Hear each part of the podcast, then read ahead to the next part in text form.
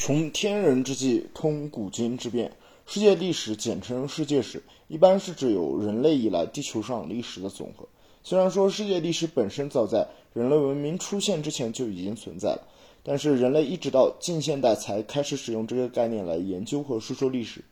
世界历史呢，根据不同的时间段，又可以分为史前史、古代史、中世纪史、近代史、现代史等。又可以根据不同的地区分为不同地区的历史，比如亚洲史、欧洲史、美洲史等。再细分呢，又有国别史，比如像中国历史、法国历史、美国历史等。根据不同的代表事物，又可以分作不同事物的历史，比如像环境史、航空史以及之前我所讲的几门学科的历史。那么根据不同的门类呢，我们还可以分为城市史等啊一些细分的这样一些历史领域。那么接下来的几期节目呢，就让我们一起进入到世界历史。我将带大家从整个史前史一直到现代史啊来一个纵览。那么希望大家能够多多支持，然后有不对和那个问题的地方呢，希望大家能够指出来。首先呢，还是对世界史这个概念和研究的演变呢做一个说明。被誉为历史之父的古希腊历史学家希罗多德所著的《历史》，啊，那个翻译呢，有些时候还翻译成“记载”一书呢。它虽然只是记述了部分的欧洲、地中海沿岸、西亚以及地中海地区所发生的波西战争，却亦发展出了国与国之间相对的关系，是目前所知较早的具有世界观观念的啊一部历史著作。但因这些记载呢多来自口耳相传，故也有人认为其著作《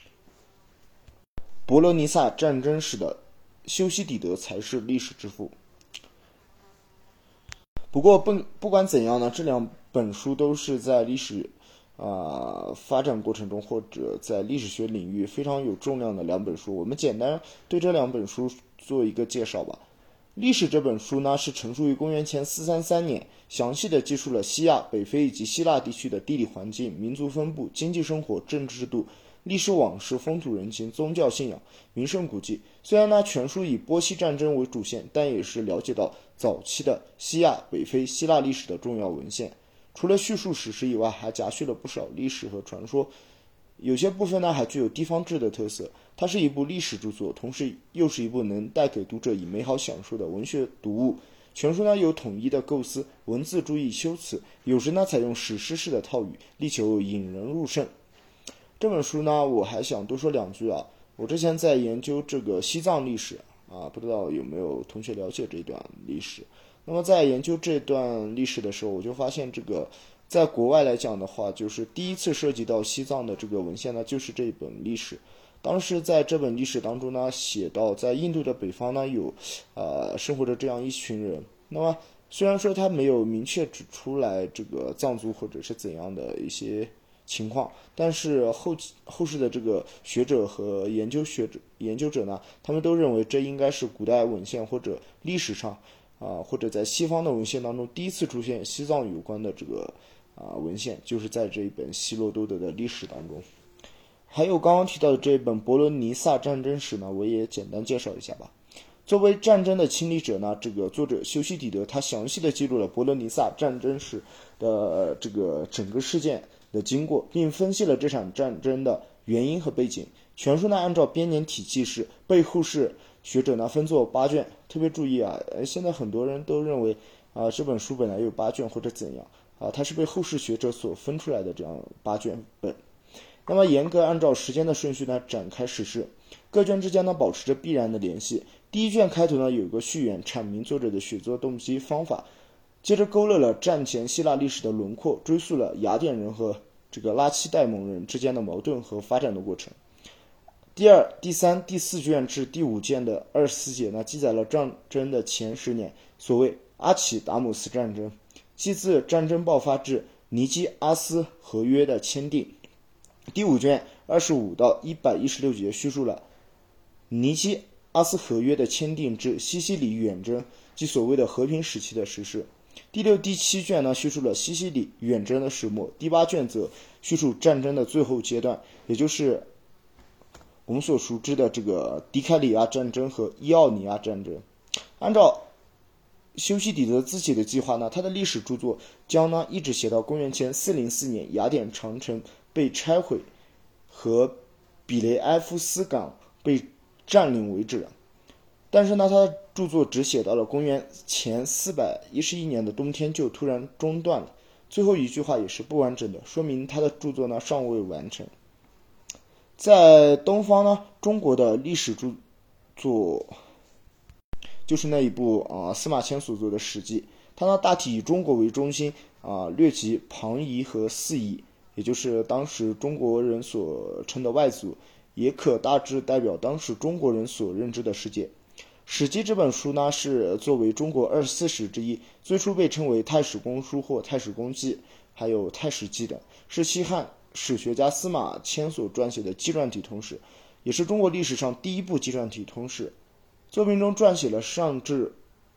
古代传说中的黄帝时代，下至汉武帝、太初四年间共三千多年的历史。太初元年，即公元前一零四年，司马迁呢开始了该书的创作，前后经历十四年才得以完成。史记呢分为记、表、书、世家、列传五个部分，其中本纪和列传呢是主体，它以历史上的帝王等政治人物中心为史书编撰的主线，各种体例呢分工明确。其中本纪、世家、列传三部分占全书的大部分篇幅，都是以写人物为中心来记载历史的。由此，司马迁创立了史书新体例，即纪传体。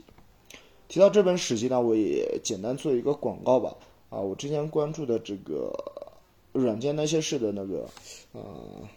主播呢，他就在读这个史记啊，啊，我觉得还是读的不错的，而且不像很官方的那种解释或者为了研究或者怎样吧。总之就是讲的很好，感兴趣的可以去听一下。不过他专辑好像被封了，现在是叫忽软忽硬吧，啊，大家可以去关注一下，啊，是叫流流动梁吧，好像主播。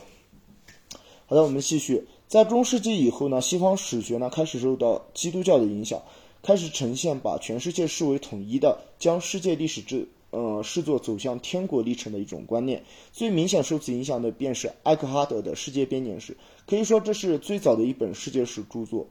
这个艾克哈德呢是德意志的史学家，大约在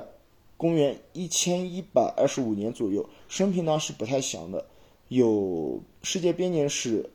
所著的五卷本，前三卷呢概述了自传说的上古时代至九世纪前期的啊这个理查曼时代的历史，后两卷呢则详细的记载了从理查曼时期到神圣罗马帝国皇帝亨利五世一一零六年艾克哈德，呃一一二五年时的时候呢是刚好这个亨利五世在世的时候当政时期的这个史诗。此外呢他还秉承了亨利五世的旨意，写出了一本神圣罗马帝国史。这个艾克哈德呢，治学严谨，落笔谨慎，善于考证，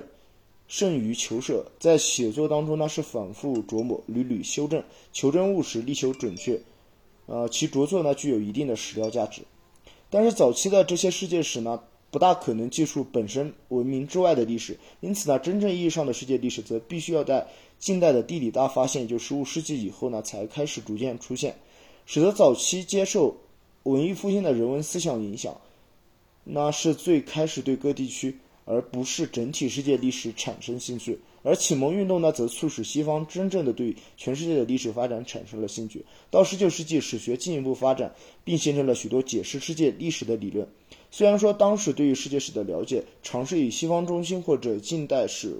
观式的总结，但是呃，已经真接近真正意义上的世界历史。这种世界史的概念在西方向外发展的过程中，也影响到世界各地。比如像日本，它在16世纪末开始研究世界史；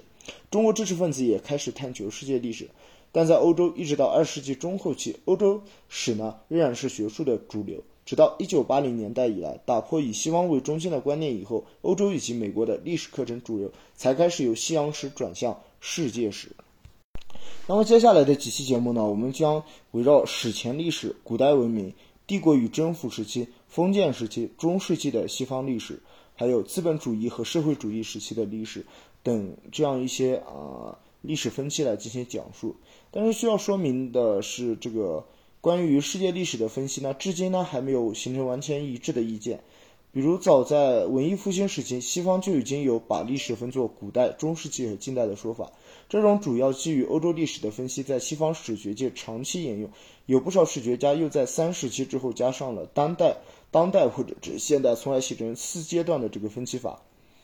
呃，马克思主义史学呢也用这种四阶段的分期法，不过其基础呢不一样，它是以历史唯物主义关于经济社会形态发展的理论作为基础，与其政治兴替和其他重大事件为分期标准有着本质的不同。马克思主义历史学家对于世界史的分期，一般都是以古代相当于原始社会及奴隶社会阶段，中世纪相当于封建社会阶段，近代呢相当于资本主义社会阶段，而现代则是以俄国十月革命为开端的一个新的时期。有的学者认为“中世纪”一词呢，只适用于西欧历史，没有世界历史上的普遍意义，所以改用“中古”一词来标示古代和近代之间的阶段。这种分期从理论上是完全可行的，但是人类历史的发展呢，事实上是不平衡的。世界各地区进入某一社会经济形态呢，有早有迟，在某一社会经济形态中经历的时间呢，也有长有短。特别是自历史进入文明时期以后，就很少看到绝对纯粹属于这一阶段或那一阶段的社会经济形态，也很少看到绝对整齐的单一发展的由低级社会形态逐渐向高级社会经济形态的过渡。因此，在世界史的分期限流问限制问题上，目前呢仍然存在着很多分歧。两极世界理论呢主张把游牧民族产生以后的世界分作三个阶段，视为三代的进程，每代进程呢都有其动力内核，而每代内核呢则是前一。代进程的压力下产生的动力内核之间之所以形成动力内核，就在于其当时的世界范围内率先实现了社会形态的革命，并在此基础上实现了自然和经济啊实践的发展。经济的强大呢，使得他们可以通过军事、经济等压力向世界其他政治经济实体输出变革的动力。根据每代动力内核的性质，两极世界理论对于三代进程的本质做了概括。他说，第一代进程呢，等于第一代动力内核封建主义秦国或中国强大，结束于第二代的这个内核资本主义英国的崛起，其本质特征便是土地共税。第二代进程呢，始于资本主义英国的崛起，结束于第三代呃动力内核社会主义中国的发展，其本质内核是原料市场。第三进程呢，始于社会主义中国的发展，结束于世界共产主义的实现，其本质特征是产权合作。那么以上就是现在史学界比较流行的一些世界历史的时期划分。那我呢将会以通史的方式，从啊这个上古史一直讲到近代史、近现代史。那么希望大家能够啊多多关注和支持，感谢大家的收听。